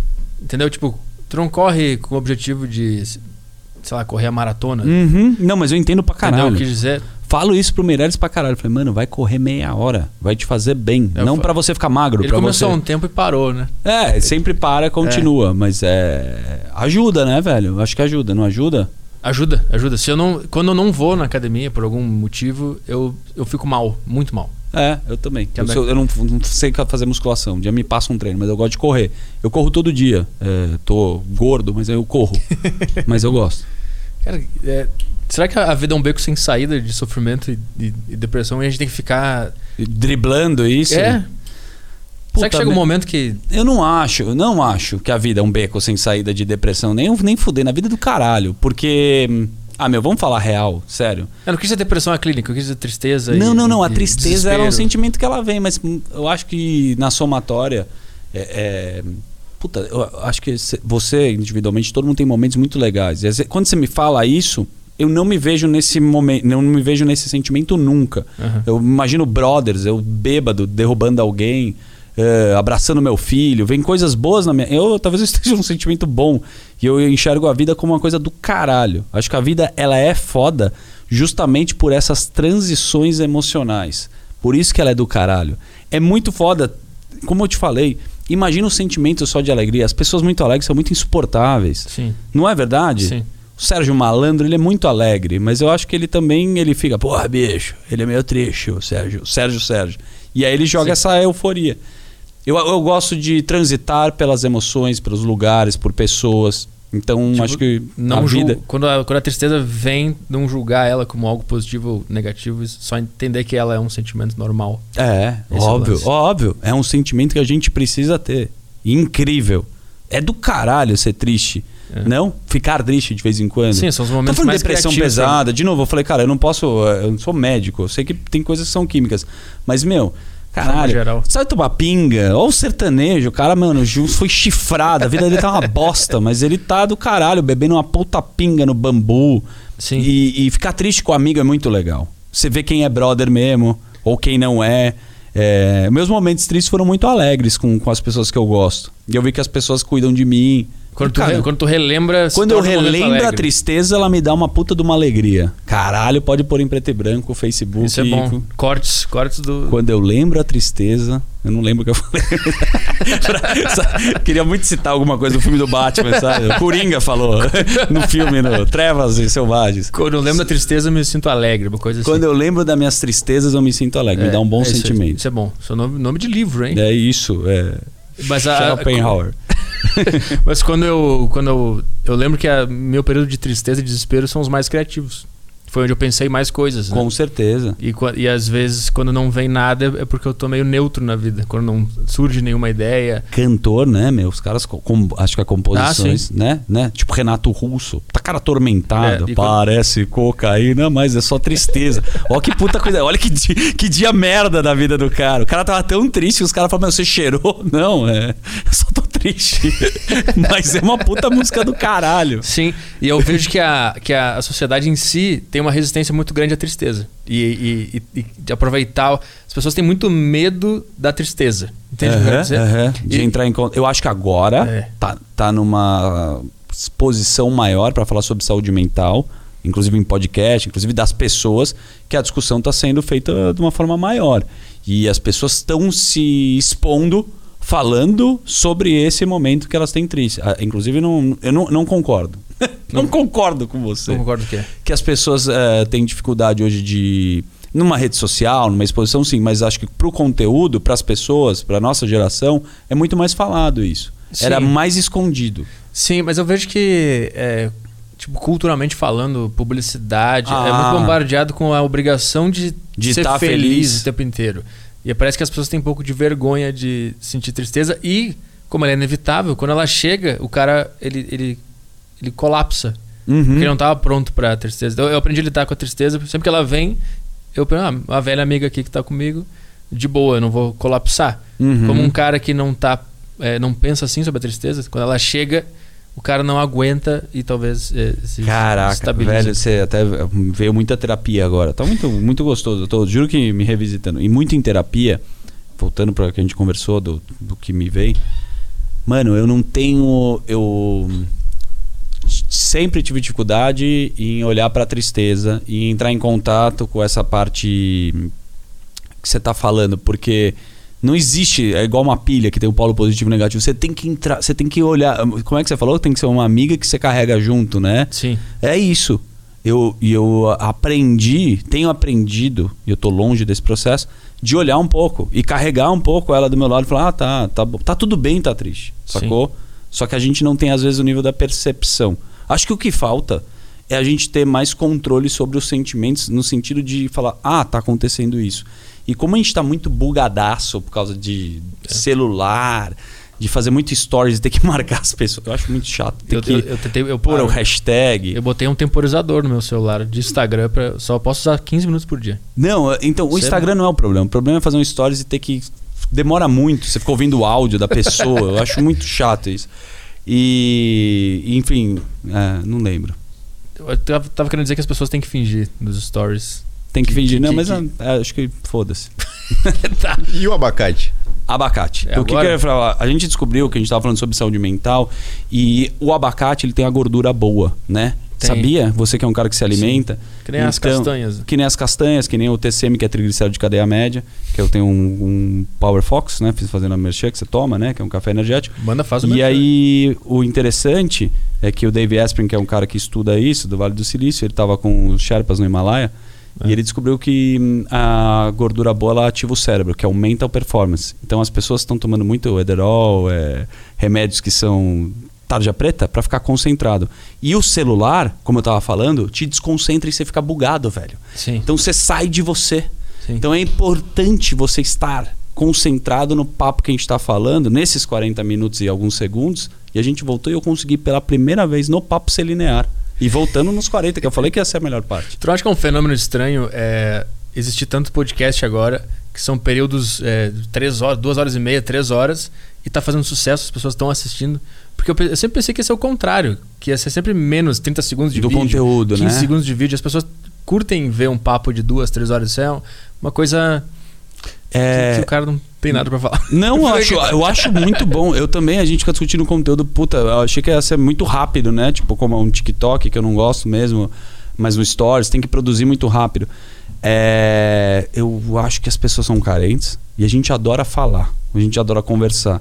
E talvez o bagulho funcionou, como você gosta de rádio, eu também, porque é um momento que dá pra você. eh, Eu vi o Boechat falar isso, pô, o Boechat que faleceu, o cara, meu, tem maior história em rádio, em comunicador, jornalista. Ele falou que, cara, você vai continuar com o rádio e o podcast e ele é tão forte, porque hoje, mesmo você segurando esse aparelho, você consegue correr e escutar. Você consegue ver um vídeo e escutar. Então é uma forma fácil de você ouvir um conteúdo que vale mais a pena. Eu adoro podcast, eu acho do caralho que tá tendo vários, velho. Sim. Porque são nichos, né? Sim, é exatamente. Então, você escolhe o que você quiser falar de churrasco, vai ter o cara, É. vai ter mamilos, não sei, enfim. E quando, quando, tu, quando tu era Tem jovem... um podcast chamado Mamilos do. Tem. é, Polêmica, é mamilos, Mamilos polêmico. as minas, né, que fazem. é, eu não quis fazer piada, é, tem mesmo. Não, mas é meu. Eu, quero eu quero- eu sempre quis saber, quando tu era jovem, qual era o teu sonho? O que, que tu queria ser? Porque eu eu não sei o que tu é. Se tu é um comediante, se tu é um, Uhum. um apresentador. O que, que eram as tuas influências? O que tu pensava? Eu quero ser isso aqui. Cara, foi meu aniversário, eu fiz 37 anos e aí eu recebi um recado do Emílio que ele falou: pô, você faz trotes maravilhosas. Quando eu tinha 13 anos, eu escutava o programa Pânico, assim, uma forma, por causa dos meus irmãos, eu ouvia muito.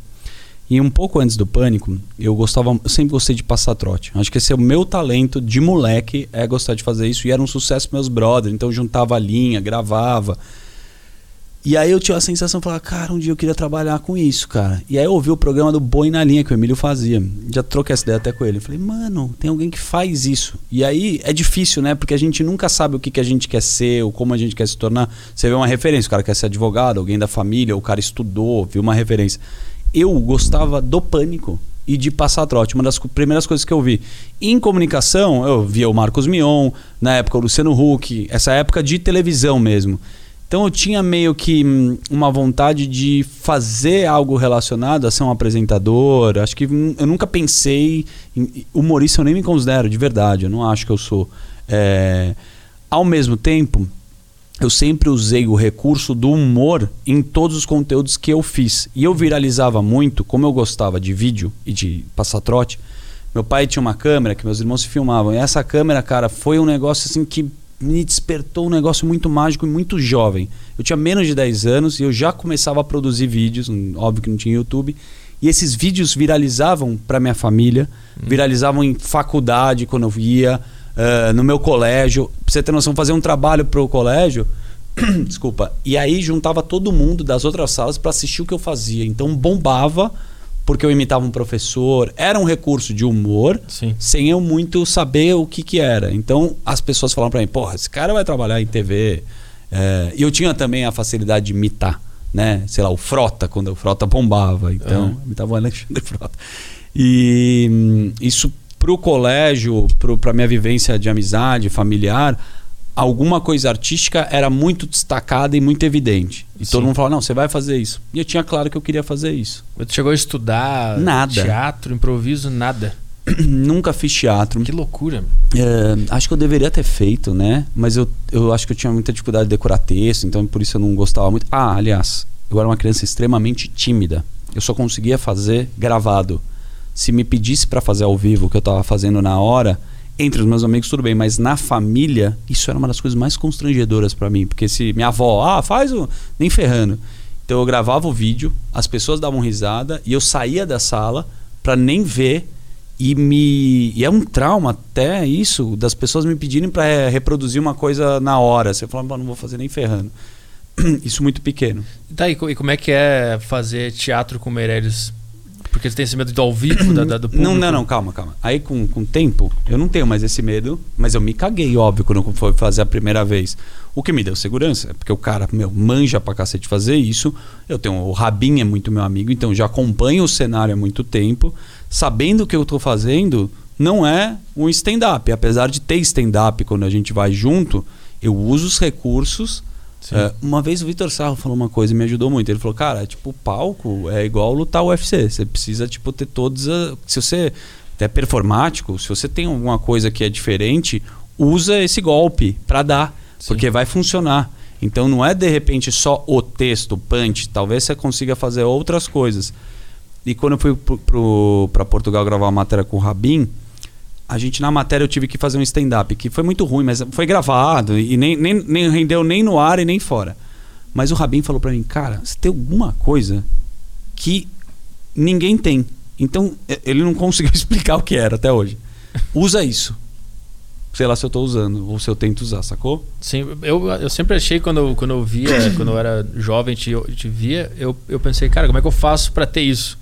E eu fui procurar teatro. Eu procurei improviso e teatro, porque eu imaginei a, a, per- a persona dele é uma persona mais leve, mais solta e tu consegue improvisar muito bem também. Então eu sempre achei que tinha um estudo por trás, alguma literatura, alguma É. influência de algum cara desse meio. Não, calma. Assim, de ter visto, eu vi pra cacete. E eu adoro consumir.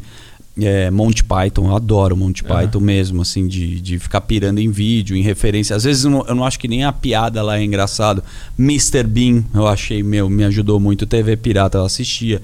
Então tudo que era de humor, que, que eu consumia, assim, moleque, Didi, pô, Trapalhões, genial, sempre gostei. É, me, me agrada muito o Dedé Santana, assim, um cara de fazer escada e movimentar não só o cara pra ser o principal, sacou? Mas fazer o negócio acontecer. E eu acho que a, o humor que eu gosto é relacionado muito com a ironia, com a despretensão, com coisas que. Borat eu acho genial. Pô, eu vi Aham. Borat eu falei, cara, eu achei um cara que, que eu. O primeiro, assim, eu falei, porra, o cara interpreta uma pegadinha. A pegadinha é isso, né? Mas é, é uma, uma parada da vida real. Sabe uma coisa assim que eu sempre imaginei?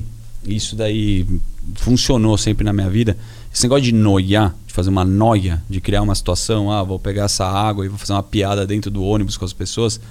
para um público, como a gente falou, né, que só aquela pessoa estava entendendo, a ironia muito. Então, quando eu vejo alguma coisa irônica numa atuação, ah, o Hassum é um cara que tem ironia, sabe? Tem uns caras Sim. que tem uma ironia e eu adoro isso. O Emílio é um cara irônico, Sim. querendo ou não. pegou um O pouco por osmose. O Pânico é muito irônico, né? É, É, uma refer... Bom, Sim. pronto. O Pânico é, é a pura ironia. Sim. Às vezes você não sabe o que, que o cara tá fazendo. E quando eu escutava o Bola falar aquilo, eu falava, mas o que esse cara tá falando? Ele tá sendo... É verdade isso? Sim. Essas histórias. Andy Kaufman, cara. Pô, você assistiu o mundo de Andy? É, Que o Jim Carrey faz? é, claro, muito legal. Sim. Então, assim, referências, assim, eu fui buscar por forma orgânica. Mas não é que eu parei e fiz uma faculdade da vida, ah, vou estudar aqui Dostoiévski. Não foi isso. Foi Pegou por Por- osmose, ou por observação. por gostar. Que loucura. Muito bom. Já tem que liberar já ou tá de boa? Não. Tá de boa. o Monarco, dono do estúdio.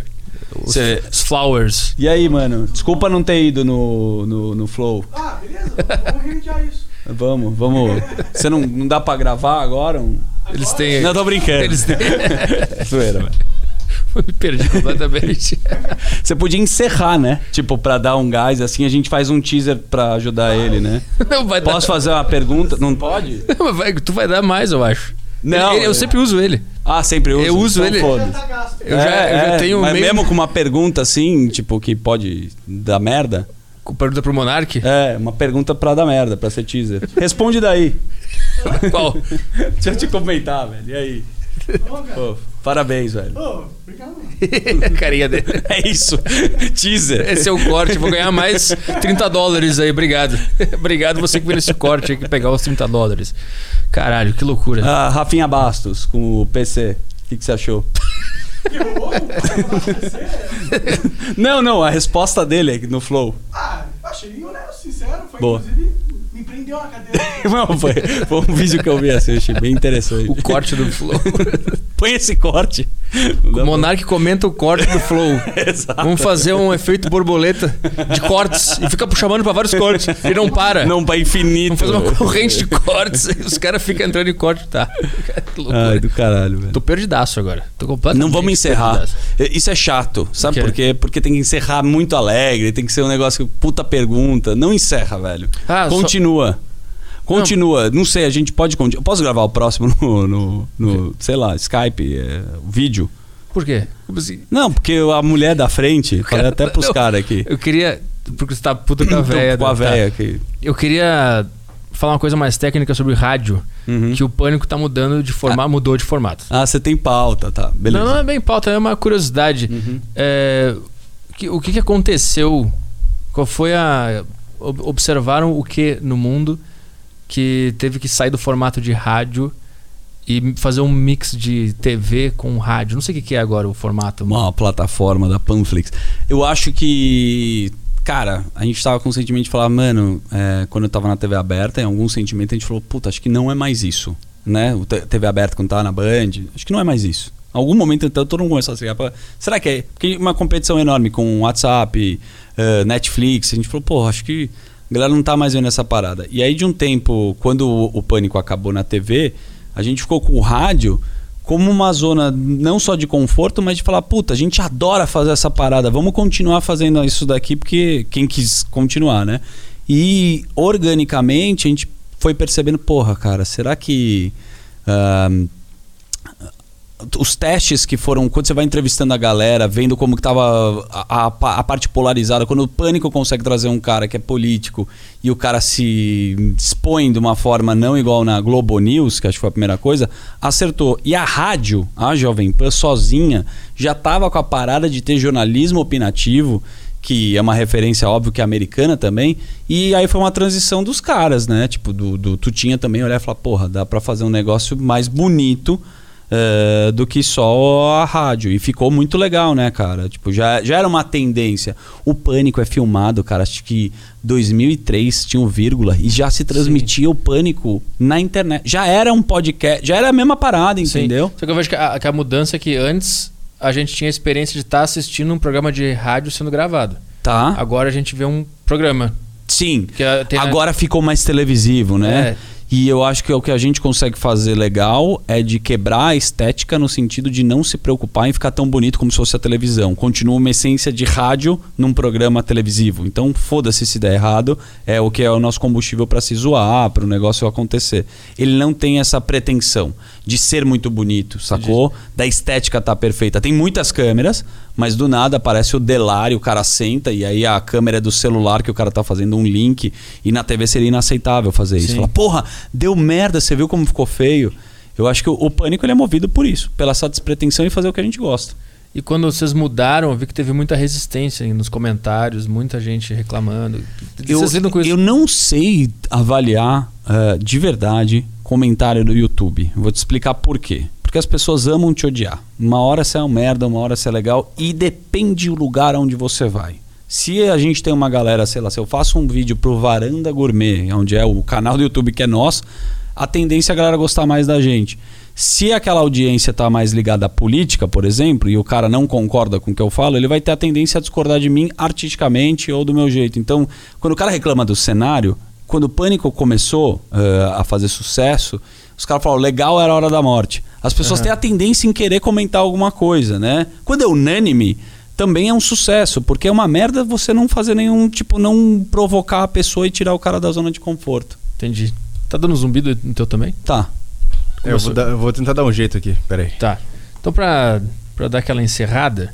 Tem uma um- frase. Não, tem, tem, o, tem o grupo do. Porque esse programa aqui ele é exclusivo para assinantes da minha plataforma e depois ele sai no YouTube. Então, primeiro. Ah, ele- ah, é? Primeiro pros assinantes. É, a gente Tá. tava falando no início como é que tu monetiza isso aqui. Uhum. Então, tem uma plataforma do- desse nicho que me acompanha. Que do caralho. E é tipo um Netflix meu. Fudido. Tem todos os programas lá, o meu podcast, aquele desinformação que tu ouviu. Tá um e precisa de senha? Precisa logar e pagar. Porra do caralho. É, e aí, então esse A Deriva, ele vai estrear lá na plataforma e tem um grupo do Telegram com a galera que legal. que assina. Porra, puta ideia legal, velho. Aí eu mandei aqui, ah, envia, envia alguma pergunta pro Zuckerman, alguma coisa, eu vou dar, vou ver o que, que tem aqui. Se não tiver nenhuma, você Não. finge, mano. Ah, tem aquelas coisas básicas, tipo, qual foi o episódio mais difícil do impostor? Eu, eu acho que eu respondi, tipo, muitas Um vezes, mas, vezes. mas eu vou hum, falar um, um bagulho pra você, mano. Eu, eu acho que. hum, Tava pensando, né? Sempre eu falo, ah, foi o Oscar, ah, foi não sei o quê. Eu acho que um, um dos últimos, assim. Tá Eu fui pra. Eu fui pra. É, é pra ficar assim? Não, ele tá tentando resolver ali. Ah, tá. O Scrage. Eu tô também tentando achar uma resposta. pra quê? pra ser boa. qual foi- ah, pode ser normal. Não foi é porque é pro grupo pago. Tem que ser muito boa. Qual foi o mais, difícil? É pra galera, mó pressão. É, tipo, aí melhorou. Não- ah, melhorou? Pi- Então pro Não, grupo voltou. do Telegram que paga. Voltou de novo. Eu, não- pra mim, não tô ouvindo agora. Ah, então é o meu aqui. Então tá, aí tá bom? Tá, ó, Tá. tá, um pouquinho. Tá, Tá um pouquinho. É que eu tenho um zumbido desse, eu vejo. Esse é o, fim, o final do podcast, os caras tentando resolver. Não dá resposta, né? Tá. É, o, o- o mais difícil, o mais complicado. eu tive alguma, algumas sensações de morte, de verdade, de você tomar um tiro. E hum, eu, eu senti. Tá aumentando o zumbi. Tá. Eu- Quer tirar o fone? Não, mas Aí tá melhorou. bom. Deu, Ah, tá não toca perfeito. mais nada. Perfeito. Fica aí. Pronto. Mano, eu acho que. Independente de falar do, do, do episódio que eu gravei, sei lá se foi o. Foram dois, assim, mas eu, eu lembro uma coisa do Oscar que eu acho que eu nunca falei isso. Quando eu entrei, eu comecei a ter uma síndrome de perseguição, assim, de estar fazendo um bagulho muito errado. E eu lembro que tinha um segurança dentro do Kodak Theater, tipo, eu tava num lugar assim em cima, era meio um mezanino, os caras estavam. Eu, eu comecei a beber lá, que tinha bebida de graça. E eu comecei a olhar pro cara, e sabe quando você acha que o cara tá. Sabe quando você tá numa balada e você acha que uma mina tá olhando pra você, e na verdade o cara falou, vai lá, chaveque, você toma um balão. Eu tinha certeza que o cara tava me noiando. E eu tava com a câmera, eu falei, meu, eu entrei numa paranoia assim do cara, tipo, meu, me dá um tiro, me prender. Eu fiquei muito noiado com isso.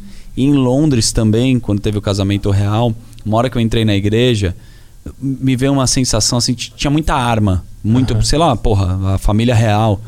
E eu fiquei noiado com sniper. E não tinha, não sei se tinha alguém querendo me atirar. E não aconteceu nada. Aham. Mas foi, o pior, foi os piores sentimentos de achar que eu poderia tomar um tiro, sacou? Mais snipada do nada.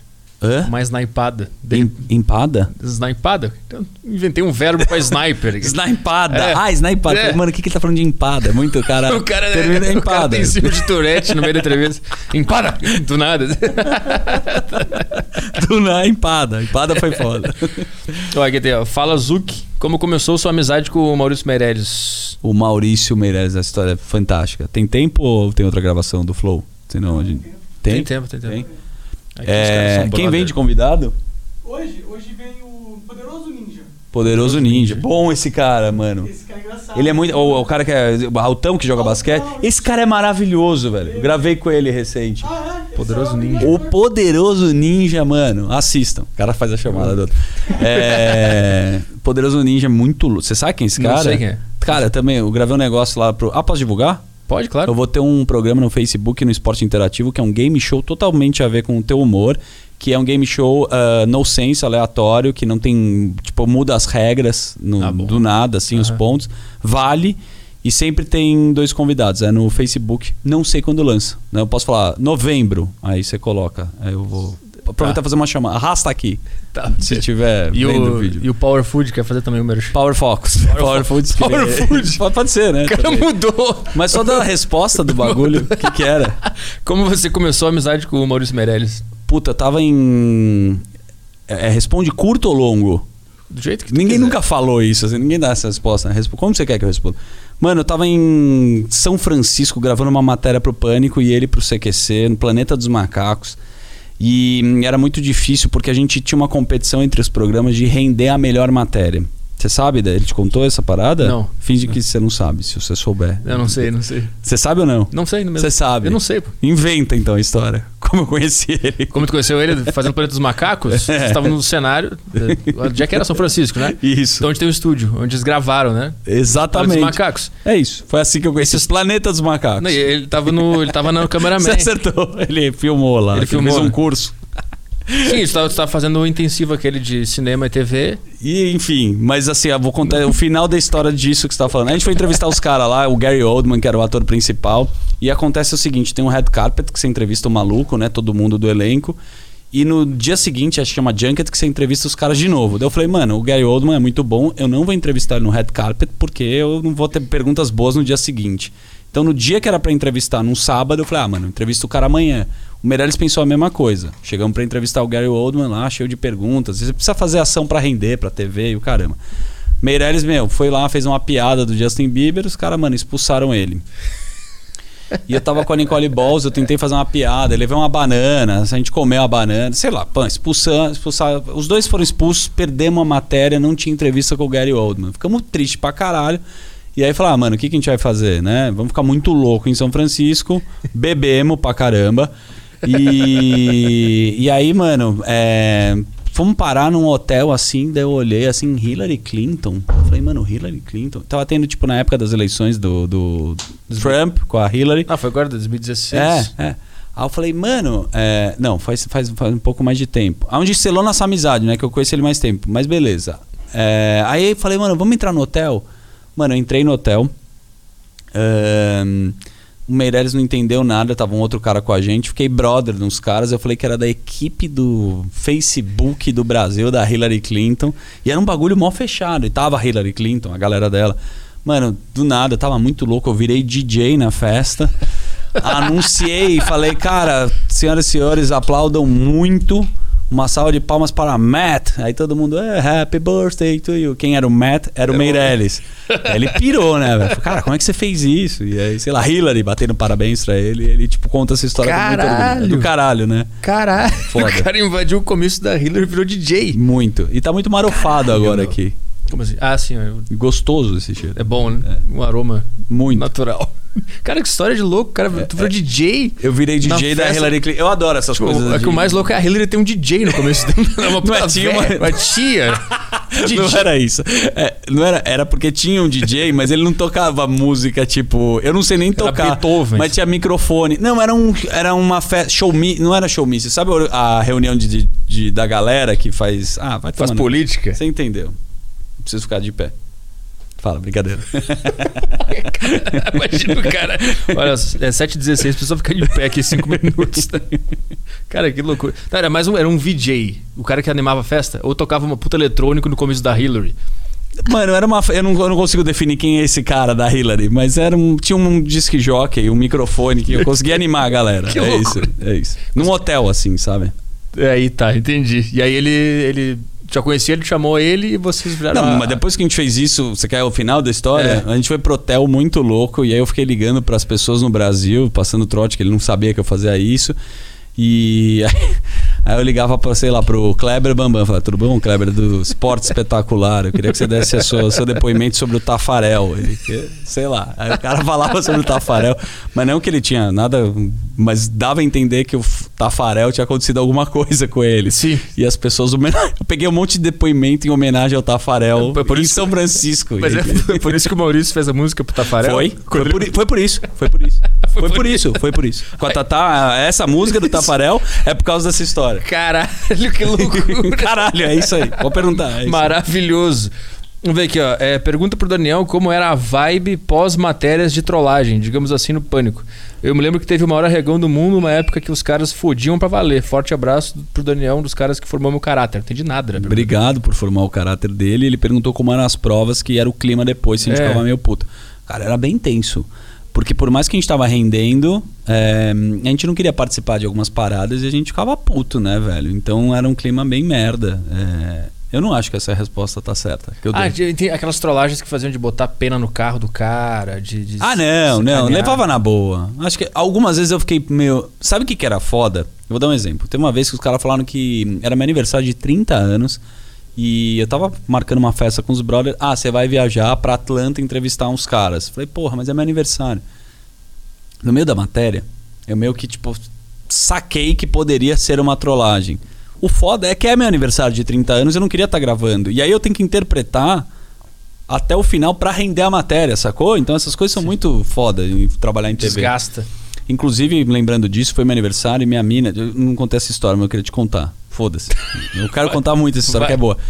Minha namorada muito querida, Jéssica Arones, ela fez um depoimento muito legal. Pegou o vídeo de uma galera que, meus amigos, no meu aniversário, sabe? Vídeo de aniversário. Aham. E aí eu fui gravar semana foi domingo. Semana passada eu fui gravar com o Bola e ela conhece, né? Pediu pro Bola gravar um depoimento. Só que, mano, eu cheguei, não sabia antes, né? Chegou o Bola e falou assim pra mim: "Ó, bonitinho, mas gravei lá, gostou do vídeo, fio?" Falei: "O que, Bola?" "Não, o vídeo de aniversário, fio. Até, pô, ficou bonitinho lá, falei do coração, viu, fiote?" Falei, bola, não... o que, que você tá falando? Porra, o vídeo, não é? Não foi teu aniversário? Você não viu o vídeo, cacete? Falei, não, velho. Então eu tive que fingir.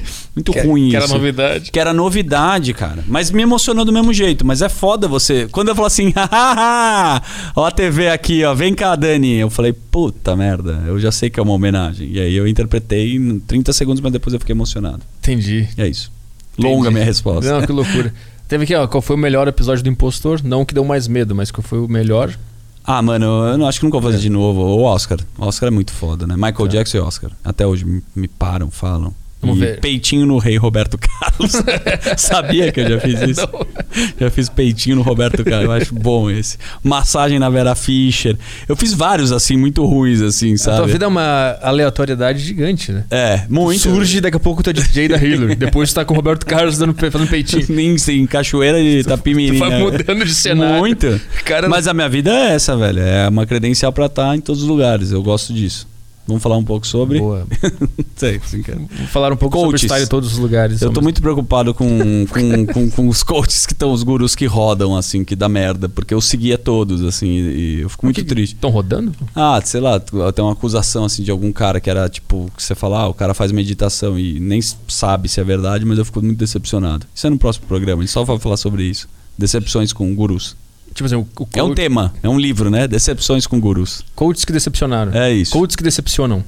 Coaches que. de- Quem cuida dos coachings? Eu, pe- eu penso muito neles, porque eles são pessoas que ajudam muito, mas eles também têm os problemas deles. E quem cuida deles? Se eles são tão fodas? Já parou pra pensar? Ou eles mesmos? Não sei. Se o que ele fala ajuda É, ele. é que tem pessoas que vieram pra esse mundo pra dar e não pra receber. Pode ser. É, faz sentido. Mas não entendi, o cara medita e aí ele descobre... Não, não, não, não. Você está. No... Ó. Tô brincando, só, só falei pra. Vai. Ó, Zuzu, o Varanda Gourmet é sensacional. ah, e você sabe que fim levou o pessoal que fazia uns personagens secundários no Pânico, tipo Confuso Sobrinho e Sabonete. Sabonete? Tinha sabonete? Não era o alfinete? Sabonete é outro cara. Ah, Muito tá. boa essa pergunta. O Confuso, ele. É verdade essa história. O- ele frequenta cemitérios, porque ele é. Fala que ele é, é sobrinho do, do Celso Pita. Ele me falou isso. Ah, ele disse que... Mas eu- não é, né? Ele fala. E ele anda de polchete perto da Avenida Paulista, na Alameda Santos, em torno da Campinas. Às vezes ele passa assim. Esse é, o confu- é- é a última informação que eu vi dele. Eu vi E ele. o sabonete, eu não sei, acho que é um cara de escola de samba. Não, Não, sei. lembro- não lembro que era um sabonete. Eu também não. Eu acho que é um sabonete. Eu não sei. Esse cara é foda não ter marcado, né? Eu lembro que uma vez eu tava almoçando depois do pânico lá na. E ele apareceu? Só que tava, tava o Senna na mesa e apareceu o confuso e o Senna levantou na hora e falou: Não, com esse cara aqui não. É, porque e aí eles ele ficaram se insulta. xingando. Ficaram? Ficaram brigando. Ficaram brigando. Ficaram brigando. Cara. Maravilhoso. Eh, tu fazes jejum no Ramadão? No Ramadão não, mas no Ramadá. Ramadá? Rama... Não tem Google. É o- Ramadã? Ramadã. Ramadã. Eu faço no Yom Kippur, que é o dia do perdão judaico, que é depois, 10 dias depois do ano novo. Foi agora, recente. 25 horas sem comer e sem beber. Uma reflexão que a gente faz. É bom. O que que, que, que, que acontece? Cara, é, fome. Não, mas. Mas espiritual, psicologicamente, Puta, espiritualmente. uma hora que você come, não tem como você não dar uma refletida na tua vida, porque você tá passando tão mal, assim, de fome, de, de comida, que acho que é um bagulho meio sábio, assim. Você fala, mano, tá, vou refletir, quero ser melhor. Eu não tenho uma resposta tão longa. Eu acho que eu, eu, eu tô com a impressão que eu preciso dar respostas mais curtas. Não, a resposta é que tu achar legal. pô. Ah, tá. Mas eu. E foi essa. Eu achei legal. Essa ficou né? bacana. Foi. Tá. Você pensa em criar um podcast estilo Flow com o Meirelles? Cara, eu tenho um podcast muito nichado que é com o Tio Rico, que é chamar muito risco, pouco ego. Dá muito trampo fazer muito conteúdo, né, cara? Mas eu acho que seria legal a gente aproveitar do próprio conteúdo, às vezes, de trote, que não tem. Acho que até o Elcio Coronato me falou, "Ô, faz um podcast de trote. Eu gostaria de ter um podcast de trote. Tem? Não sei. se Acho que não tem. Porra, aí. Tem um cara que faz trote muito bem lá, lá no sul, Pedro Esmanioto. Que o Portugal divulga, é esse cara? Não, é o Alcemar, o cara que faz o Alcemar? Não é o mesmo? Não sei. É muito ruim. Portugal, aquele Diogo Portugal? É, Não sei se é. Será que é? não sei. Pedro Cê- Manioto é Você muito sabe bom. nome dos caras que fazem série? Tipo, hum, sei lá, nome de ator? Não, Wagner. Moura. Não, não, não, não. Gringo. Ah, Gringo. quem fez Caso do Papel? Javier Bardem. Menor Não, ideia. não- Menor ideia. Não foi ele, mas você entendeu? Então, sou ruim dos nomes, mas. Tá, entendi.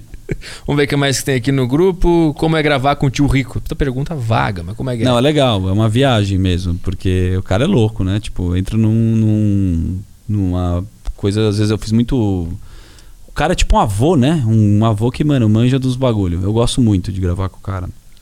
É um personagem ou é um cara mesmo? Então, isso que é o legal. Eu acho que é um cara que é um personagem, sacou? A resposta não. Entendi. Ele é um cara, mas ele também tem um personagem. Então ele é esse cara. É, é, bom. Mas ele não é o que muita gente acha que é um, é um, um outro- uma outra pessoa normal que faz aquele personagem. Eu acho que a graça é essa. É legal falar que, meu, tipo, que é você.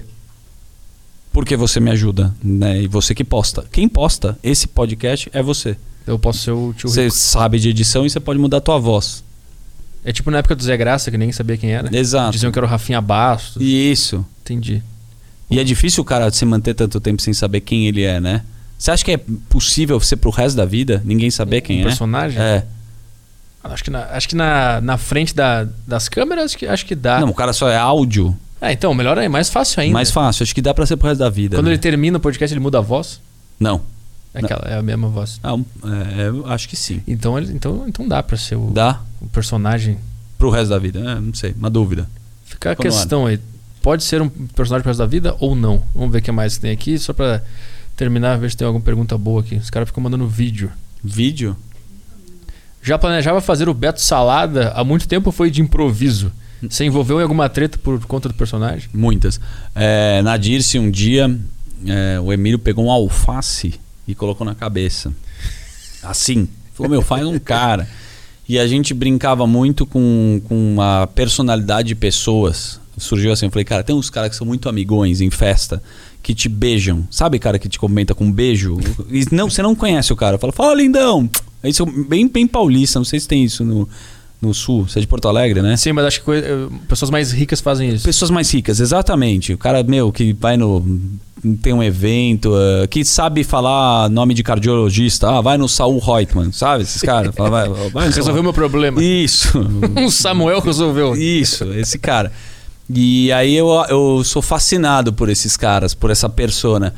E o Amauri também tem isso. E colunista social eu adoro. Rami, não sei se conhece. Não. Estilo Rami, procure. Muito bom. Muito bom. Tinha é um é programa na Gazeta. Estilo Rami. Tá. Eu adoro as vinhetas desses programas. Do Otávio Mesquita eu é, gosto. eu ia falar isso meio Otávio Mesquita. Assim. E no ambiente. O Otávio Mesquita beija na, na bochecha. Também. Fala, lindão. É, entendi a isso. vibe. Essa é é. a vibe. De, ser, de, fa- de ter uma falsa intimidade com as pessoas.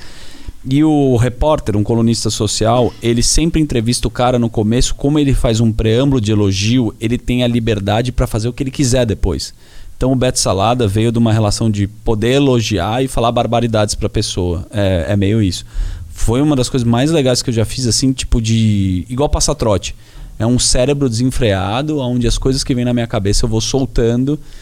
E incrivelmente a pessoa não sai puta, porque fui aprendendo a fazer isso, né? Aham. Não combinar na hora que eu tô fazendo, mas ser educado e tentar explicar um pouquinho, algumas vezes, se a pessoa não, não, não gostou. Mas às vezes eu ia fazer a entrevista e eu, porra, eu, eu, eu, eu viajava, velho. Eu, eu passava de uns limites, assim, tipo, da, da fala, da. E eu tinha parado de fumar cigarro e eu voltei a fumar pra conversar com a pessoa. Assim, era uma socialite. eu tinha parado de fumar e ela tava fumando. Ela, eu falei uma puta barbaridade, sei lá. Maior batedora de calcinha, sabe? Uns negócios nada a ver. Aham. É, e aí eu fui fumar um cigarro pra pedir desculpa pra uma Ah, das mulheres ricas, entendi. sabe? sei lá. Entendi, tu foi fumar pra pedir desculpa pra uma pessoa. Eu, sem- cara voltou a ouvir. eu voltei a fumar pra pedir desculpa. Entendi. Mas foi foda, velho. Falei, não, dá, dá um cigarro aqui, deixa eu te falar. Dei dois tragos. Enfim, foi isso. Então tá, acho que é isso, né? Ah, não, não, vamos acabar com alguma coisa, por não, favor. é, tu quer, não quer acabar com o Beto Salada? Ah, o que eu posso te falar é que. Obrigado. Hum, Não só por ter vindo aqui, mas mano, deixa eu falar. influência. Ah, mano, eu gosto mesmo de você, real. Parabéns aí, tô torcendo pra caralho pra tudo que você for fazer que dê certo. É, te acho talentoso. Fiquei muito feliz quando eu ouvi algumas coisas que você falou. E eu acho que você tem uma linha de raciocínio, de humor que é foda, cara. Vai nessa. Do Que- caralho. que Parabéns. É, é identificação. Às vezes é, é gosto. E eu Uhum. gosto muito do que você faz. Eu também. Gosto muito do que tu faz. Me Valeu. beijo, os caras Obrigado. pegam no pau. Corona. Valeu, obrigado. Valeu, gente. Tchau, tchau.